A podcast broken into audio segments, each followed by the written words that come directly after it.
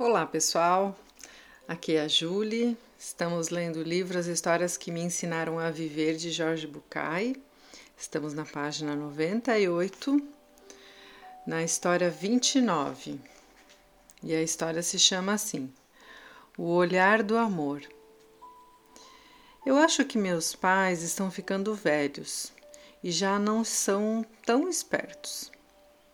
E eu acho que você está olhando para eles com um olhar diferente. Como assim? Vamos à história.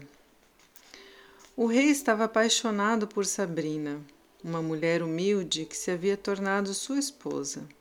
Certa tarde, quando o rei estava caçando, um mensageiro chegou ao palácio para informar que a mãe de Sabrina estava doente. Embora fosse proibido usar a carruagem particular do rei, falta que seria paga com o próprio pescoço, Sabrina usou-a para socorrer a mãe. Quando o rei soube da situação, comentou: Ela não é maravilhosa? Isso é que é amor. Não se importou com a própria vida para cuidar da mãe. Ela é admirável. Outro dia, enquanto Sabrina comia fruta sentada no jardim do palácio, o rei aproximou-se. A rainha o cumprimentou e mordeu o último pêssego. Parece gostoso, disse o rei. Hum, está uma delícia, respondeu a rainha, estendendo a mão para ceder o pêssego ao seu amado. Ah, como ela me ama, comentou depois o rei. Renuncia ao próprio prazer para me dar o último pêssego da cesta. Não é fantástico? Passaram alguns anos e o amor do rei por Sabrina acabou. Agora ele conversava com seu melhor amigo. Ela nunca se comportou como uma rainha. Acredita que me desafiou e usou a minha carruagem? E pior, um dia ofereceu-me uma fruta mordida. Que absurdo! A realidade é sempre a mesma. No entanto, como na história, podemos ver o fato de uma maneira ou de outra. Cuidado com suas percepções. Se o que você vê se ajusta perfeitamente à realidade que mais lhe convém, desconfie dos seus olhos. Eu vou repetir essa frase final. Muito bom. Se o que você vê se ajusta perfeitamente à realidade que mais te convém, desconfie dos teus olhos.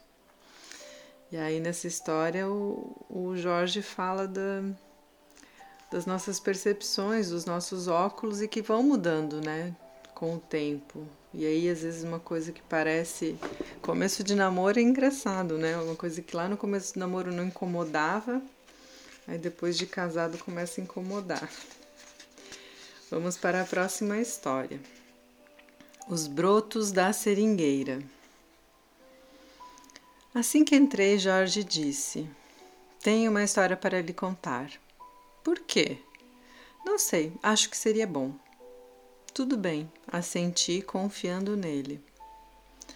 Era um povoado muito pequeno, tão pequeno que não constava nem nos mapas. Tinha apenas uma praça diminuta e essa única praça tinha apenas uma árvore. Mas as pessoas amavam o lugar, amavam a praça e amavam a árvore, uma enorme seringueira que ficava exatamente no meio da praça e também no meio da vida dos habitantes do lugarejo. Todas as noites, depois do trabalho, perto das sete horas, homens e mulheres iam até a praça elegantemente vestidos, penteados e cheirosos para dar umas voltas ao redor da seringueira. Durante anos, os jovens, os pais dos jovens e os pais dos pais cumprimentavam-se diariamente embaixo da fresca árvore. Ali as pessoas fechavam negócios importantes, tomavam decisões a respeito do município, arranjavam casamentos e lembravam os mortos. Um dia aconteceu algo diferente e maravilhoso. Numa raiz lateral nasceu um raminho verde, com duas pequenas folhas viradas para o sol. Era um broto. E pelo que sabiam, era o primeiro broto que aquela seringueira dava. Depois da comoção geral, criou-se uma comissão para organizar uma festa e brindar o acontecimento. Para surpresa dos organizadores, nem todos participaram da comemoração. muitos comentaram que o broto traria complicações. Alguns dias depois do primeiro raminho, começou a brotar outro. E em um mês, mais de vinte novas manchinhas verdes claras surgiram nas raízes cinzentas da seringueira. A alegria de uns e a indiferença de outros durariam pouco. O aviso foi dado pelo jardineiro da praça. Alguma coisa estava acontecendo com a velha seringueira. Suas folhas estavam mais amareladas que nunca, estavam fracas e caíam com facilidade. O tronco, que sempre fora carnudo e macio, estava ressecado e quebradiço. O funcionário deu, deu seu parecer. A seringueira estava doente e talvez morresse. Nesse dia, na hora do passeio, começou a discussão. Alguns achavam que tudo era consequência dos brotos. Seus argumentos eram concretos. Antes de eles aparecerem, a árvore estava saudável. Os defensores dos brotos diziam que uma coisa não tinha nada a ver com a outra e que os brotos eram o futuro se algo acontecesse com a seringueira. Definidas as posições, formaram-se dois grupos claramente divididos. Um que reivindicava a defesa da velha árvore e outro que defendia os brotos novos. A discussão foi aumentando e os grupos distanciaram-se cada vez mais.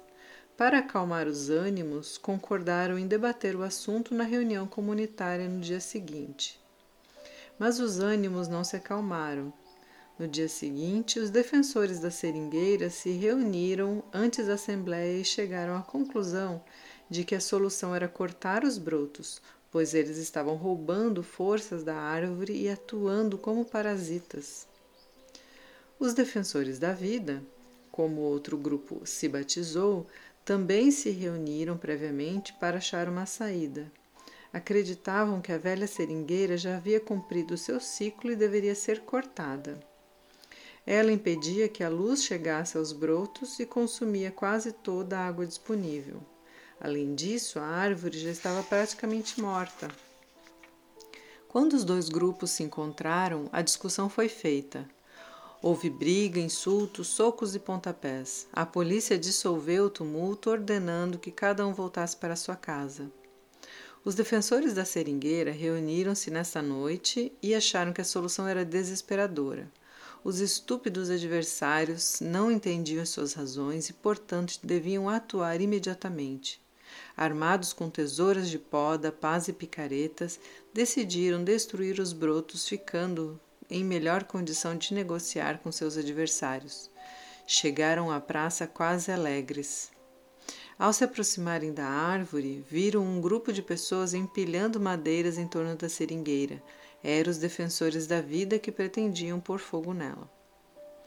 Os dois grupos se enfrentaram novamente, dessa vez com ódio, ressentimento e espírito de destruição. Vários brotos foram pisoteados e danificados durante a briga. A velha seringueira também sofreu enormes danos, tanto no tronco quanto nos ramos. Mais de 20 pessoas terminaram no hospital, muitos deles gravemente feridos.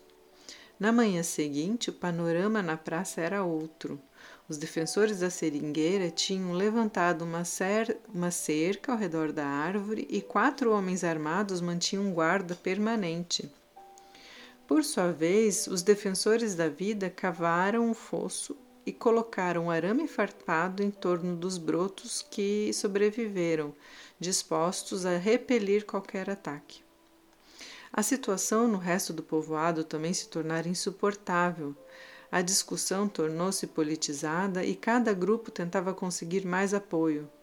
Cada habitante deveria decidir ou defendia a seringueira, transformando-se em inimigo dos defensores da vida, ou defendia os brotos, passando a odiar os defensores da árvore. A discussão final seria no, no domingo seguinte na pequena igreja, perante o juiz de paz que antes tinha sido pastor do povoado. Os dois grupos, separados por uma corda grossa, trocavam agressões. A gritaria era terrível e ninguém se escutava. De repente, a porta da igreja se abriu todos os moradores viram sair o velho, que, apoiado numa bengala, avançou pelo corredor. O homem tinha mais de cem anos e havia fundado o povoado quando era muito jovem. Fora ele quem fizera o traçado das ruas e loteamento dos terrenos e, logicamente, plantar a árvore. O velho continuava lúcido como sempre, e sua opinião era respeitada por todos.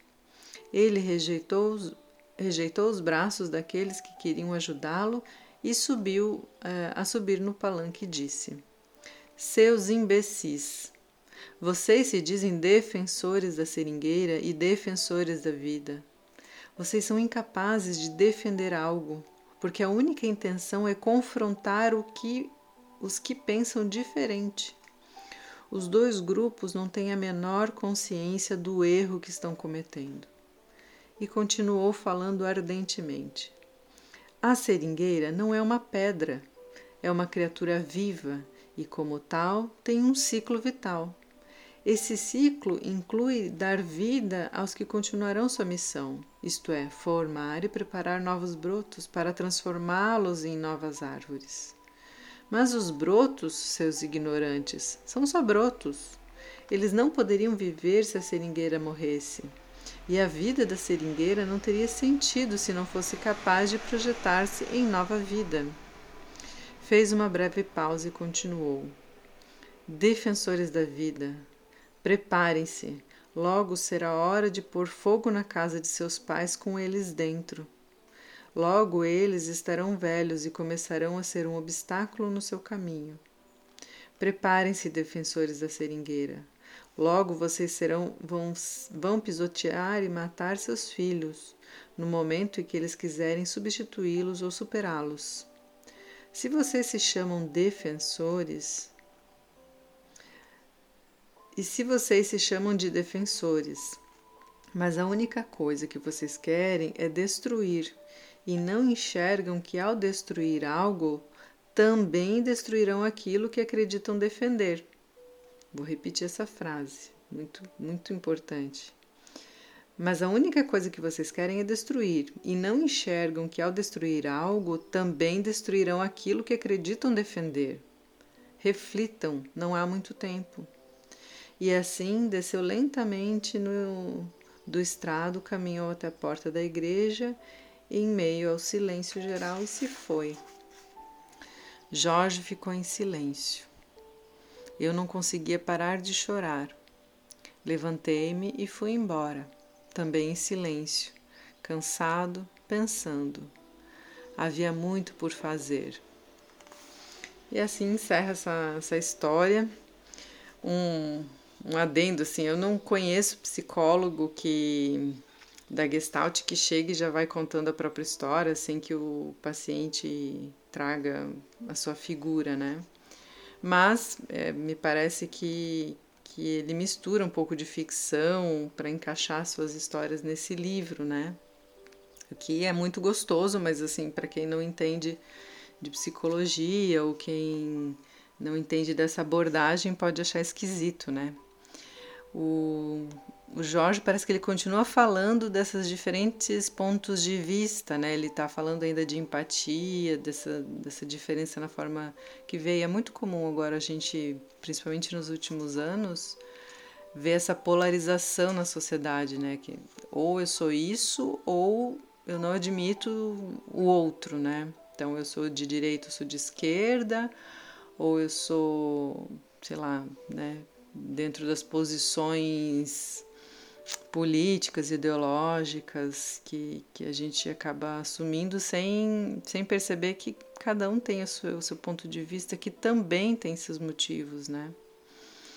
E aí lembrei daquela historinha que ele contou da galinha dos patinhos, que acho que ele vem, ele vem trazendo essa coisa que o, o Demian precisa de entender diferentes pontos de vista e que cada um tem seus motivos, né? Porque parece que o Demian é muito jovem e assim ainda não, não tem essa noção. E aí da história da galinha, não sei se vocês lembram, dos patinhos lá e do, e do galo que estavam em volta lá do, dos patinhos nadando e, e a galinha desesperada querendo que eles saíssem da água, né? E os patinhos só sendo patinhos. E aí todo mundo ali tinha suas razões, né? A partir do seu ponto de vista. Pessoal, é isto. Temos já bastante coisa para pensar. Espero que vocês tenham, tenham um dia iluminado. Um beijo a todos e até o próximo áudio.